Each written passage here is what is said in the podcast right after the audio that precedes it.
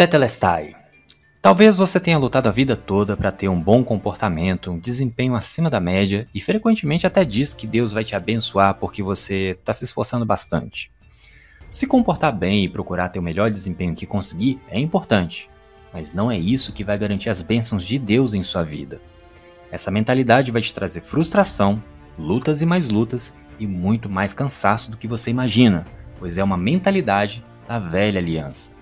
Descubra mais sobre a velha aliança no próximo episódio do Tetelestai Financeiro e confira se você tem baseado sua vida, suas ações, seus pensamentos, sentimentos e mentalidade naquilo que não vai funcionar no relacionamento com Deus.